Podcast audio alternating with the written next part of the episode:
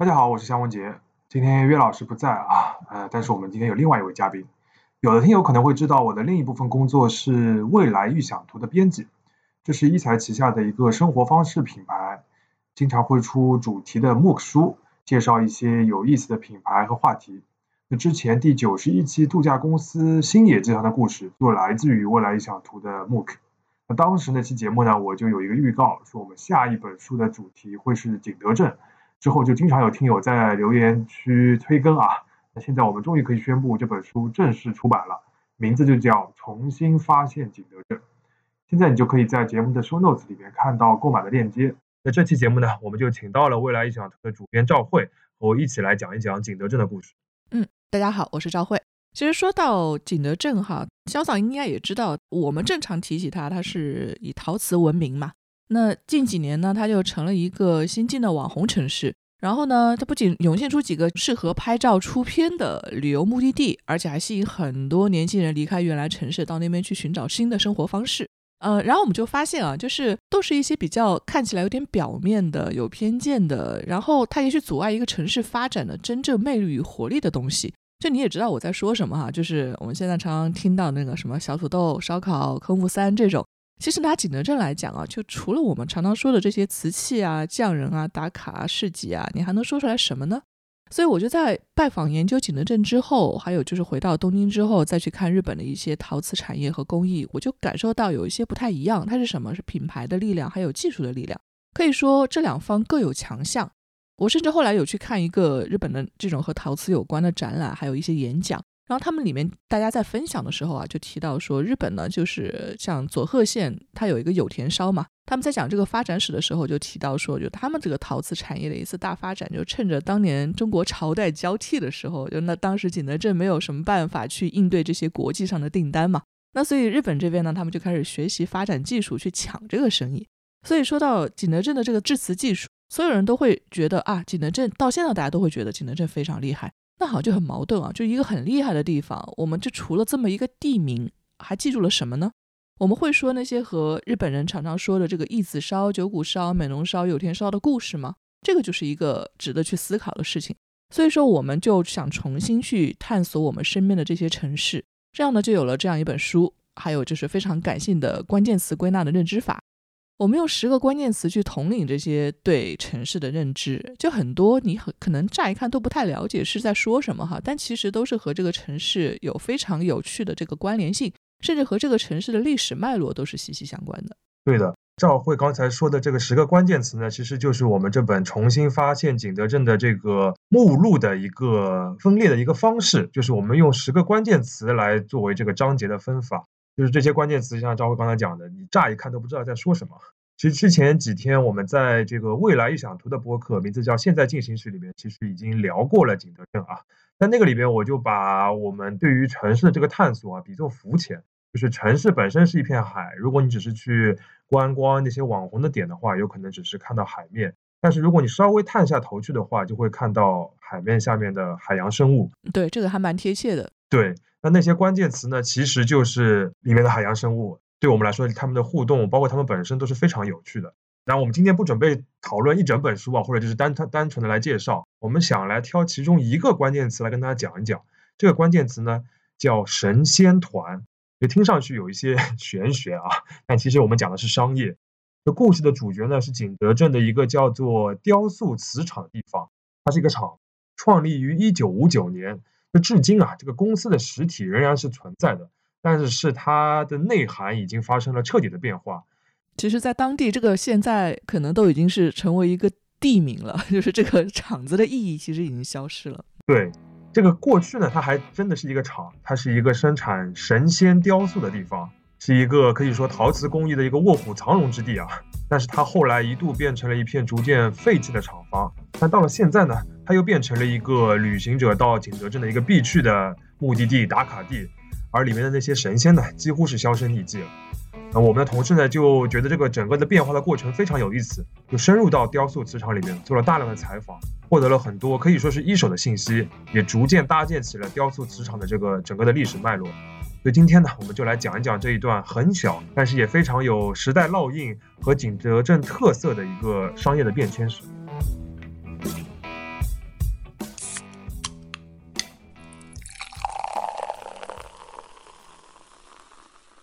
这里是商业就是这样。OK，那我们会分成三个段落来大致讲述一下雕塑磁场的故事啊。第一段呢，我们就来讲讲它作为一个真的工厂的一个可以说是兴盛史吧。我首先我还是要有请一下汇总来给大家简单的介绍一下景德镇的跟陶瓷有关的历史背景啊，不然我们有可能不太了解。嗯，行，那我反正先做一下这个历史性的导游嘛。那景德镇呢，很多人可能知道，它原来不叫景德镇，它叫新平镇。新是新旧的新，然后平是平凡的平。当时是因为那种御贡瓷器的品质非常好，就上供给朝廷的这种瓷器，所以宋真宗就当时的皇帝嘛，他把这个年号景德赐给了这个小镇。之后呢，因为它水运发达，交通很便利，就一直是陶瓷业发展的一个非常重要的城镇。到了元代的时候，然后有一个很重要的发现，就是当时人们在景德镇发现了高岭土。这种土啊，是一种制作陶瓷器、制作瓷器的时候很重要的原料。高是那个高低的高，岭是山岭的岭。如果把这种土呢和磁石融合成一种二元配方，然后让这个胎中的氧化铝的含量增高，这就提高了瓷器的强度，还有这个瓷胎的质量。它其实在这个陶瓷的历史上是一个非常重要的技术突破。因为它提升了这个瓷器的硬度还有白度嘛，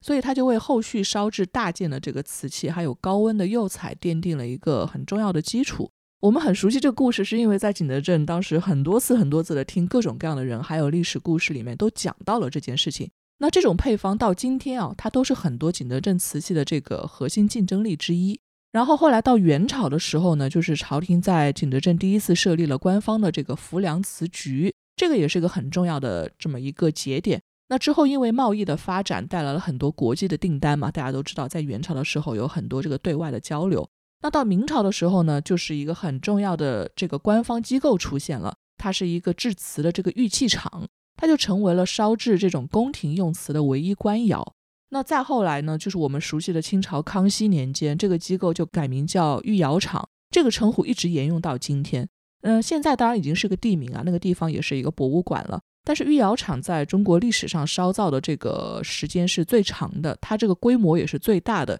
而且也可以说是一个工艺最精湛的这种官办的窑厂。然后到了近代呢，就是我们记忆当中的这个国营的时代也就慢慢的到来了。我们常常说就是一九四九年之后嘛，就刚刚肖桑也说了，就是景德镇把这个民国时期有些凋零的这个陶瓷生产资源重组，它就形成了十几个国营瓷厂。就是说，雕塑瓷厂也是在这个时代诞生的，那么它就形成了这样一个产业分工，还有不同的瓷厂呢，就会有不同的特长。那虽然是说这个他们整个称为国营的十大瓷厂啊，但是其实它不只有十个这个数量。我们听过不同的版本呢，里面有的说是十二个，有的说是十四个。就是所有的人都在说景德镇有十大国营的瓷厂，但是就类似于四大天王不止四个，对吧？那个十大瓷厂也不止十个。嗯，对。那刚刚汇总也讲到了，就雕塑磁场就是十大磁场当中一个，它其实也是由几个组织整合起来的。最早是由景德镇的一个叫美术合作社，还有一个雕塑合作社，还有一个工艺合作社，三社合并而成。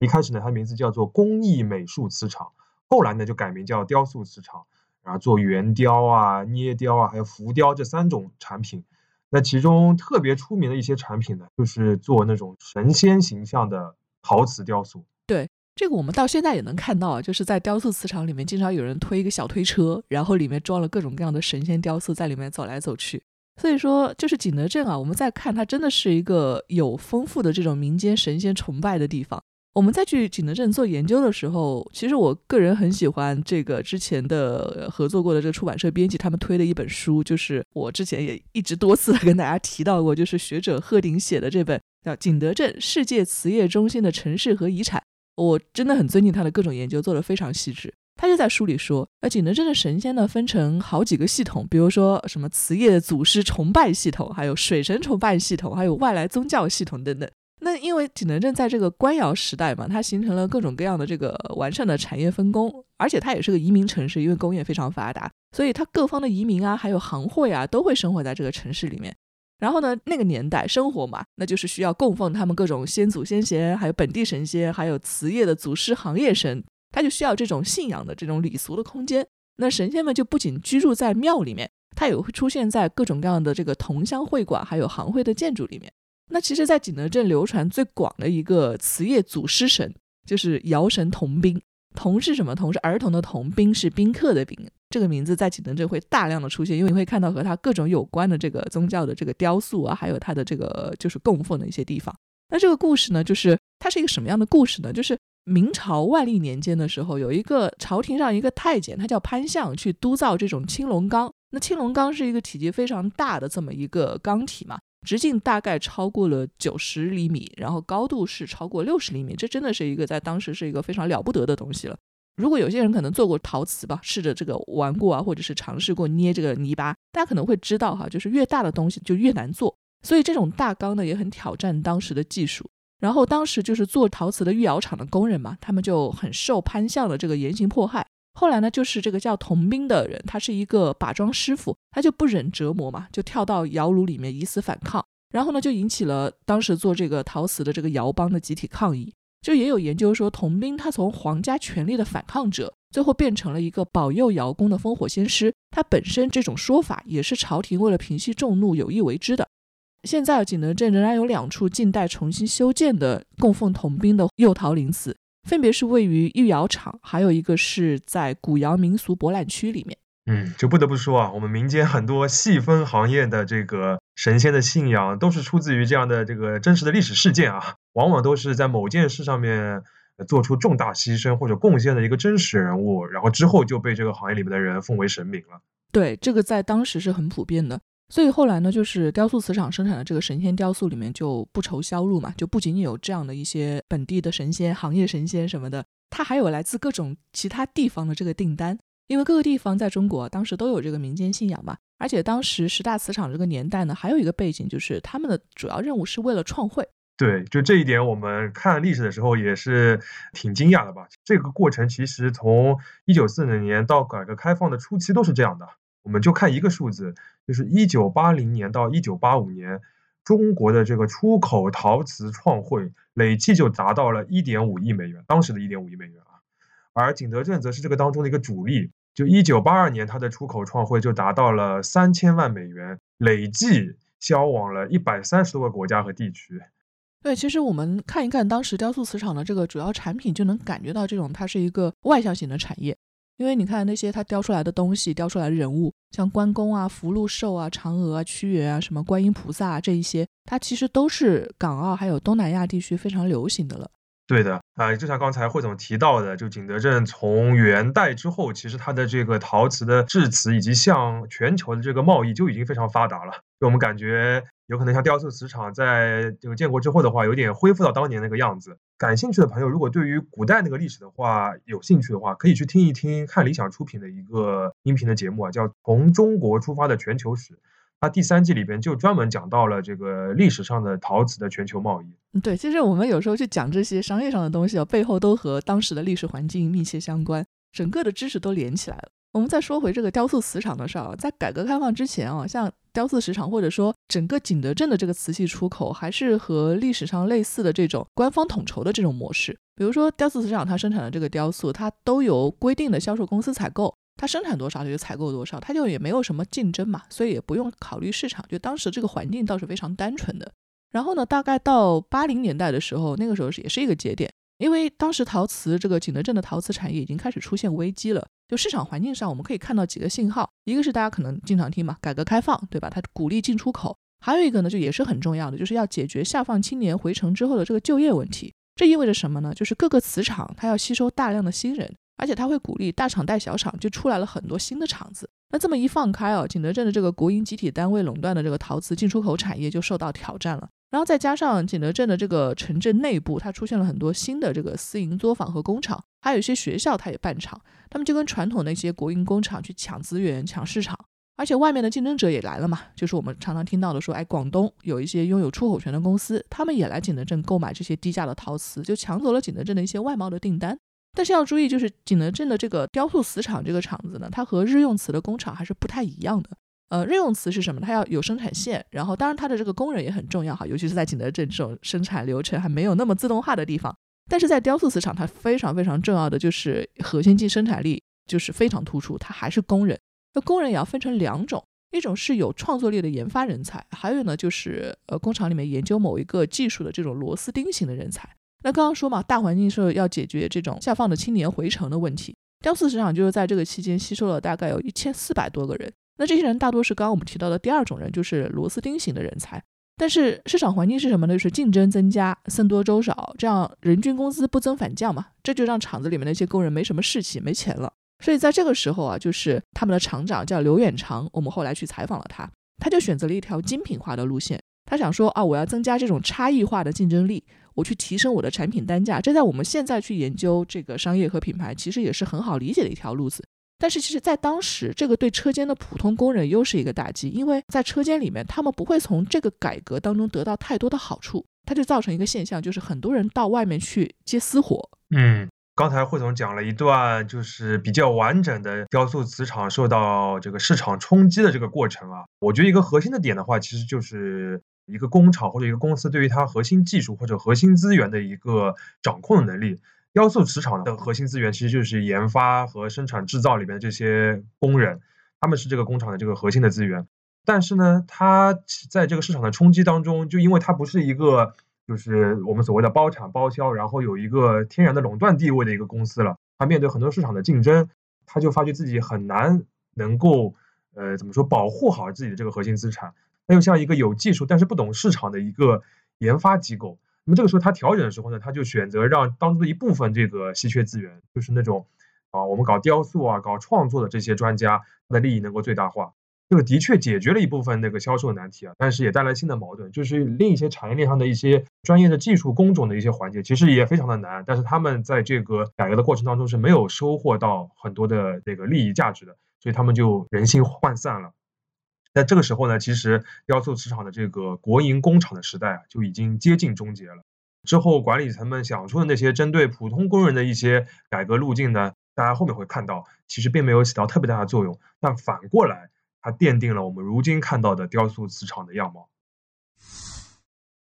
那接下来呢，我们就要进入雕塑磁场历史的第二段了，就是它从一个工厂逐渐变成了一块野蛮生长的产业园区。我们前面讲到，计划经济时代的雕塑磁场承担了出口创汇的重任嘛，但它并不是一个功能完整的现代企业。那么面对市场化的改革，它就很难适应了。其实一九九零年代这样的国企非常的多啊，那摆在他们面前的选择呢也非常简单，要么就是你彻底退出了，要么就是想办法改变自己，寻求出路。像雕塑磁场，它其实还是挣扎过一段时间的，它也想去适应这个市场。像当时这个厂长刘远长嘛，他又做了几个改革的尝试。那我们刚刚也提到一个重要的节点，就是搞这个车间承包，就是紧接着前面的这几个改革，它后面又开始一一系列的延续的动作哈，就是将雕塑瓷厂它拆分了几个生产流程完整的分厂，这个不是流程分工啊，它就好比是不同分厂之间彼此竞争，每一个分厂都有一条完整的流水线。那就是什么呢？他自己有一个研发、生产、销售、职工福利的环节，独立做这个经济核算。听起来好像有点道理，但是这个做的不太顺利，因为这个厂子收不到分厂上交上来的钱，所以这个尝试这种改革只尝试了一年。那后来雕塑市场也想了别的路子，就比如说他自己去建这种省外的营销网点，然后建立这样的销售渠道。呃，刘远长他还在厂子里面建了一个明清园，到乡下收了很多保护型建筑，他移到园子里面。然后再加上雕塑磁场的作品展示啊，还有名人作坊这些功能，它就结合餐饮啊、民宿，搞成了一个参观接待的名片。这个在当时还是挺有效的，为他们打出了不少名气，接到了很多外部订单。就这个逻辑都是顺下来了。那到二零零四年的时候，像明清园还被评为江西省唯一一个全国工业旅游示范点。其实这个明清园的尝试，包括到哪个外省去建营销的网点。就是为了补足我们刚才所说的它在市场销售营销上的这个短板。呃，你说有没有作用呢？其实有一定的作用，据说是一度提升了雕塑磁场的收入，而且这个因为有各级领导来参观嘛，就连带着一些消费者也到这边来买我们所说的这个工艺的瓷器。但这个时候呢，作为一个公司的雕塑磁场，其实已经缺乏对员工的吸引力和管理能力。就你解决了这个销售的问题没错，但是这个我们前面讲到的专业的技术工人的这个收入的这问题没有办法解决。对这些工人来说，外面赚钱的机会太多了，而且都是合法的了。为什么我要替这个工厂来做呢？对，说白就是机会太多嘛。对，看到有一个例子，其实我感触很深啊，就是刘远长他自己到海外去参加过一些工艺陶瓷的一些展销会，他亲眼看到，就是比如说他们觉得很普通的一些工人做出来的一些这个雕塑，在那边是被当做艺术品的。有的一些东南亚的老板可以花重金就把这个厂子全部都包下来。但是对于这个工厂里面的工人来说呢，他有可能做一个瓷器加工这一道工艺就是一块钱，然后你做了一些市场化改革，给它涨到两块钱，这个涨幅和市场上真实的这个价值实在是太不匹配了。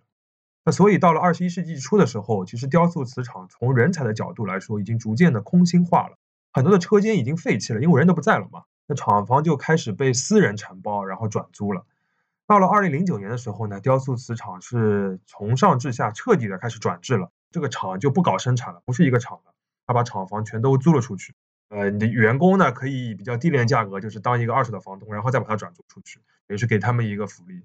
这个时候的雕塑瓷厂其实已经变成了一个旧厂房的资产管理公司。对，所以从外观上看，这个厂子的园区嘛，很多人会觉得，哎，这个老厂房很像北京七九八哈。对的，对的，是有点像的。但其实这里面是有个问题，就是原来那些工匠们到底去什么地方了？那事实上呢，很多人还是留在呃雕塑瓷厂里面，或者说在这个厂的周围，有一些熟练工会在这边接各种各样的活，有的呢就是自己在厂房里面开小作坊，或者说这有的作坊就是厂里面原本车间演化而来的。这是因为这个它有一个丰富的人才土壤，还有生产环节的支持，所以雕塑瓷厂的这个厂房里面，还有它的附近哈，很快就聚集起来一批外来的这个陶瓷创作者，因为他们发现这里有一个很好的支撑他们创作的产业链，甚至是教学点。就你想做一些复杂的设计，还有工艺，这里都能找到很专业的技术力量。很少有地方能有这么完善的一套这个技术支持。你邻居甚至很可能就是水平很高的大师，你还能偷师几手。那这种外来的创作者呢，除了在这里只做陶瓷作品，还会就近在这边销售摆摊。这就是什么意思呢？就是在雕塑瓷厂衰败还有空心化之后，它又长出了一个包含创意设计、工艺研发、还有生产制造啊，还有销售这么一条龙的这个 创意陶瓷孵化园区。而且很有意思的是，正因为太多人想来这边开这个工作室，那房东呢就不愁把他们手边就是承租下来的厂房再转租出去嘛。所以说这些房东反而没有什么整修的动力。这是为什么我们现在再去雕塑市场看到的一些厂房反而破破烂烂的，然后新旧并存，那个很破的窗子里面可能埋着一个很努力的手艺人，还有很惊人的作品。这个对比就充满了那种视觉冲击力。没错，那在这个时候跑去雕塑瓷厂扎根的人当中，最具代表性的案例就是艺术家郑毅的乐天陶社。那郑毅呢，是一位名声在外的陶瓷艺术家。一九八五年，他就在香港参与创办了乐天陶社。那到了一九九八年，他就被邀请到景德镇参观，然后看一看有什么合作的空间。那个时候他去雕塑瓷厂的话，我们对比刚刚历史嘛，他看到的应该是刘远长搞的那个明清园。对的，他看的应该就是明清园。那那时候呢，他一方面被雕塑瓷厂的艺术和技术底蕴吸引，一方面觉得这个地方的硬件设施还跟不上需求。那所谓的需求到底是什么呢？就是乐天陶社他想要搞一个艺术家的驻地计划，就是请一些海外的艺术家到一个城市住一段时间，接受一些新的启发，然后搞一些新的创作。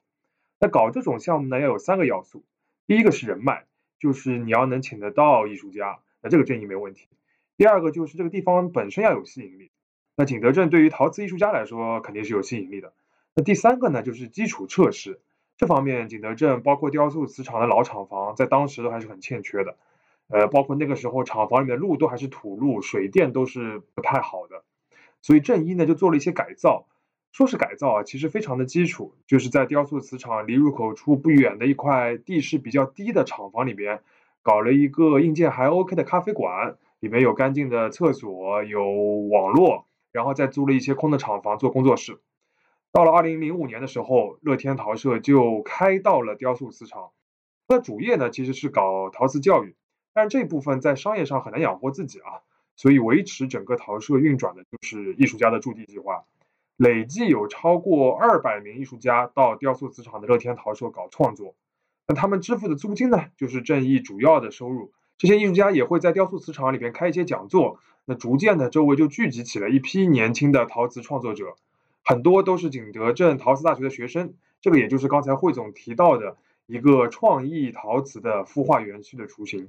没错，其实我觉得很难得的是，这个所谓的孵化园区嘛，它可以说是自然生长起来的。像雕塑瓷厂这么一个厂本身，它没有在其中做很多的这个主动性的引导作用，但是这个还只是雕塑瓷厂转型的一个初级阶段啊。这个阶段，它吸引的主要还是陶瓷的业内人士。那他们到这个地方呢，除了能够找到良好的创作氛围之外，这种很低的租金也是一个很重要的原因。那这个时候，如果你去雕塑瓷厂，也不会感觉到啊，这里有太高的人气。但是随着时间推移，雕塑磁场的旅游价值也慢慢被挖掘出来了，而且它引发了很多意料之外的展开。这就是我们接下来要讲的第三段历史了。这个也是最近几年发生的事情。那雕塑磁场变身成为旅游目的地的过程，其实还是与乐天陶社息息相关啊。前面我们就说到，一批年轻的陶瓷创作者聚集在了陶社周围。到了二零零八年的时候呢，就有十一名陶瓷大学的年轻人问郑毅。我能不能在咖啡馆的门口的空地摆摊卖自己的陶器啊？那这些这个创作其实就是学生作品嘛。那郑毅就同意了，就说你们要做也可以，但是一定要摆满八个礼拜，要坚持下来。没想到这些作品第一周就卖了一千多元。就郑毅本来要求他们开八周的意思是怕他们做了一会儿就没有看到没有什么收益就放弃了嘛。结果这个头炮打响了之后，这边的名声就逐渐的起来了，来这边摆摊的年轻人也越来越多。甚至就出现过为了争好的位置打架的情况，那么正义就自己开始那个规范摊位的安排了啊，就把它逐渐固定成了一个周六在雕塑磁场这个咖啡馆门口的一个例行的市集的活动，这就是如今名声在外的乐天市集。对这个乐天市集啊，现在我们看来啊，它最初的顾客其实主要是一些专业的买家。他们把这些创意陶瓷买过去，然后呢，再卖给一些展示空间啊、酒店大堂啊，还有民宿这样的机构。这里面有一个时代背景啊，就是二零一零年代嘛，中国各地商业地产还有商旅需求也就越来越多了。然后海外呢，有一些创意工艺品也逐渐普及，就大家开始认知到这么一个东西了。对于这一类的创意陶瓷，大家又认可度提高，需求呢也就慢慢慢慢增加了。嗯，所以在这个时期呢，其实雕塑磁场里边又开始有陶瓷的产品出现了。但这些产品和原本生产的这个神仙雕塑完全不一样了。这个核心的区别就是你这个陶瓷是以创意为卖点，还是以工艺为卖点。那在此之前呢，其实景德镇学陶瓷的年轻人，他们主要学的都是一些我们说说创意的艺术创作的一些陶瓷啊。那他们自己呢，其实很难早期有创业的机会来创造自己的品牌或者工作室的。那核心呢，就是因为他们缺乏外界认识自己的渠道。就你在那边自己做了，别人为什么要来买呢？或者你到哪里去买？那乐天市集其实就给他们一个很大的机会。啊，乐天市集里面有一位摊主叫邹阳啊，他就提到过他自己曾经十二次申请进入乐天市集摆摊，但都被拒绝了。但他还是一直申请。问他为什么呢？他就说，当时的乐天市集真的非常的重要，因为他们当时自己急需的就是一个窗口，而除了乐天市集以外，真的没有人能够提供这样的窗口。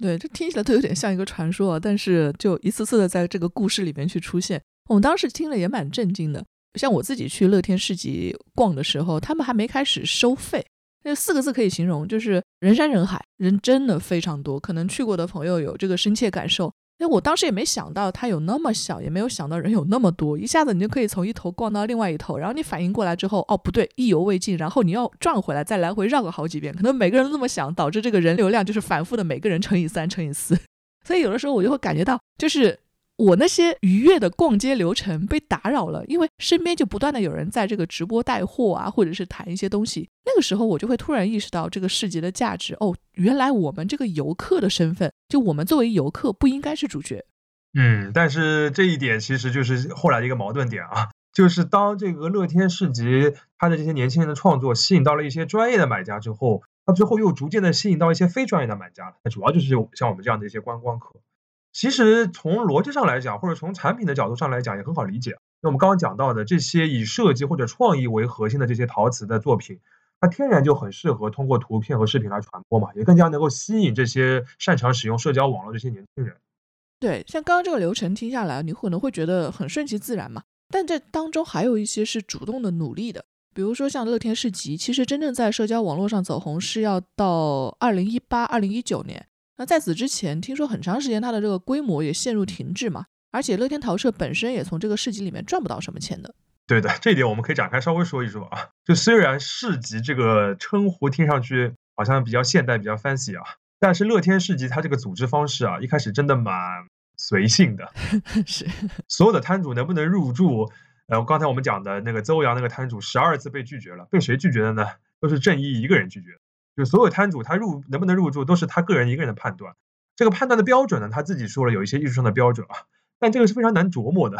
我们去问正一，比如说这个有摊主说他十二次被赌驳回了，为什么呢？他自己也没有明确的理由，只是有可能还不够。包括邹阳，他最后终于入选了，他其实也不知道为什么他自己有什么新的改进了。从商业上来看呢，其实这个市集也不是很赚钱。他长期这个摊位费也就是一百元或者两百元，就是如果他正一觉得有的这个产品作品特别好的话，他给他一百元的这个优惠的摊位。那每次市集的这个摊位啊，也就是一百个出头。就是刚才汇总又讲到了，这个地方真的很小，而且是一个下沉式的一个小空地吧，其实就这样一个地方。然后再加上有一段时间也不一定招得满嘛，所以每次的摊位费都 cover 不了整个的运营的成本。乐天陶氏是要靠别的业务的收入来补贴搞这个市集的。就本来是人家就是别人那些年轻人自发到你门口来搞的，然后呢，你主动把它接下来之后，做着做着做着，自己还要贴钱进去。后来其实是到了二零一八年的时候啊，就乐天陶社引入一位运营的这个管理的负责人，叫大牛，他开始把整个陶社变得更像一个公司了。首先就是分工明确，在此之前，同一个负责人要同时兼顾咖啡市集，还有他们有一个工具的商铺，包括咖啡店里的咖啡师还要负责写公众号的文章，那就是很随便的嘛。到了现在呢，它每个板块都有专门的负责人，然后乐天陶社也开始开例会了啊，然后据说例会上面会出现很多的数据，怎么样来改进啊？越来越大厂化了，对不对？越来越大厂化了。另外呢，就是大牛还成立了一个媒体部门，专门在社交网络上面发布乐天市集的内容，然后接受媒体的采访，这样呢，乐天市集才逐渐的在陶瓷圈的外面，也就是普通人当中积累了人气。所以说嘛，就是乐天市集它这个网红感。它有点自己有意为之的这个味道，对，所以不完全是一个自然而然发生的一个过程。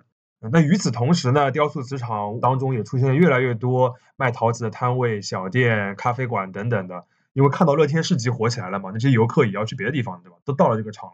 而他们呢也都是开在呃瓷厂的老厂房里边，销售的呢也都是创意类的陶瓷用品为主。整个雕塑瓷厂就变成了一个有点像大的市集那种。就形成了一个能够吸引游客的一个旅游景点。就你现在如果周末过去的话，就算这个厂区的主路，它这个路边啊是可以停车的，但是我不知道你要多早去才能停得到啊。稍微晚一点就没有停车位了，你要停到周边的小区或者商场。有的时候你在门口打车，车其实就在路边了，但是它开不到门口来，那边全都是人。而游客的爆发呢，其实也改变了乐天陶社它自己的收入来源，因为我们讲到它最早期的时候，其实是靠这个艺术家的驻地来付租金的。那现在呢？它最主要的收入其实就是开陶瓷课，这个陶瓷课是面向大众来做一些简单的陶艺的，也就是一个旅游向的一个产品吧。现在这是它的收入的一个主要来源了。到这个时候呢，就是引发这种热潮的一个重要推动力量，就是外界的各种各样的游客嘛。但是乐天陶社他这个正一本人呢，又反而有些不太习惯了。对他来说，这种挤满人的雕塑瓷厂显然不是一个搞创作的好地方了。他本身毕竟还是艺术家属性啊，就按照他的说法。就关上窗都安静不下来，这个本身就带有一点点情绪在里面哈。那但是对于乐天市集那些年轻摊主来说呢，就是观光客也未必都是一件好事情，因为游客会挤占很多的这个空间，他们的购买意愿没有那么高，但是拍照的意愿比较高。可是专业买家呢，可能因为人太多就不太愿意来了，这反而影响了他们乐天市集的收益。所以到二零二三年的时候，就刚刚说到乐天市集开始限流，他就要买门票才能进去了。这里要稍微插一句啊，就是乐天市集应该截至目前，这个摊主在上面的这个销售产品这个收益和这个市集都是不相关的，就它没有就所谓的抽成啊那么复杂的东西，它还是以摊位费为主的。所以对于组织者来说，它是有比较强的动力来控制人群。那当然，对于摊主来说，我们前面也讲到了，他们反而也比较有动力来控制一下人群，因为人太多的话，其实他们也顾不过来。然后有可能反而还获得不到这个相应跟人群相匹配的这个收益。目的本身是专业性的嘛？对对对。但问题就是这个旅游的窗口一打开啊，就不是你想关上就能关上的了。就至少我们目前来看，雕塑磁场这个旅游的性质已经基本上是奠定了。就周末就算是你有了买票这个东西之后，乐天市集还是人满为患的，而且主要还是一些观光客为主。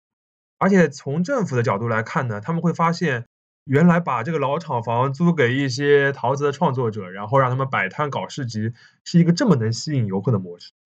那景德镇的老厂房很多嘛，又不止雕塑磁场一个。所以他们会觉得乐天市集完全可以复制。比如说，距离雕塑瓷厂不远的有一个叫做陶溪川文创街区，它原本也是一个老厂房啊，而且面积是雕塑瓷厂的十倍之大。它原来的名字叫宇宙瓷厂。那它现在的运营者呢，就是景德镇的一个国资的文旅公司，叫陶文旅。其实原来也是跟这个宇宙磁场是有关系的，也相当于转制过来。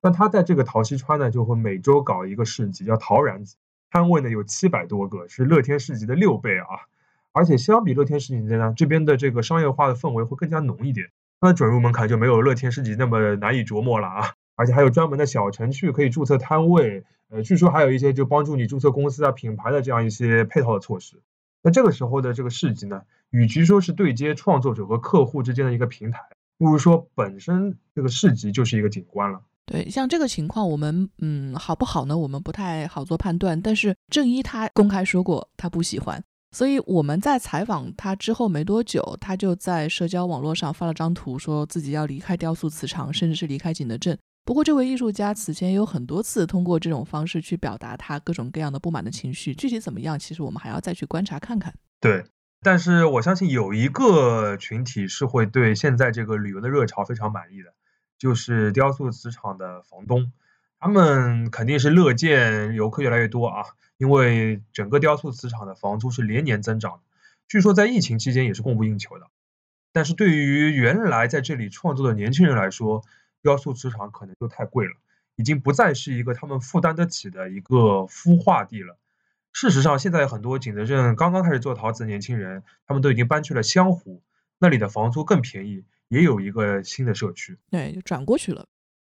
那这次呢，雕塑磁场的故事我们就讲的差不多了。回过头来看啊，这是一个非常典型的国营工厂在市场化的冲击之后被动转型的一个故事。只不过在雕塑瓷厂里边呢，这个转型的过程里边，除了商业的部分，还掺杂了千年的这个传承的工艺，掺杂了年轻人的一些创业的理想，还有城市经营者的一些野望。而这只是景德镇许许多多故事当中的一条线啊。在重新发现景德镇这本书里边，你还能读到很多类似的故事。最后，我们还是回到最初那个关键词啊，就是神仙团，这也是我跟肖导都非常非常喜欢的一个关键词。就我们现在在雕塑磁场里面，还是有很少很少的作坊，然后呢，他们在做这种传统的神仙雕塑。这些作坊的负责人，要么是雕塑磁场的老员工，要么是老员工的晚辈，他们的徒弟呀，还有就是这个厂子延续下来的这些工作室。很多关于雕塑磁场的历史，都是他们告诉我们的。而且他们现在大多都已经到了快要退休的年龄嘛，那等到他们退休之后，或许一代代下去，这些做神仙的核心的老人家们慢慢消失，那雕塑磁场里面很可能就再也看不到那些活灵活现的神仙了。其实没有什么是不朽的，商业就是这样。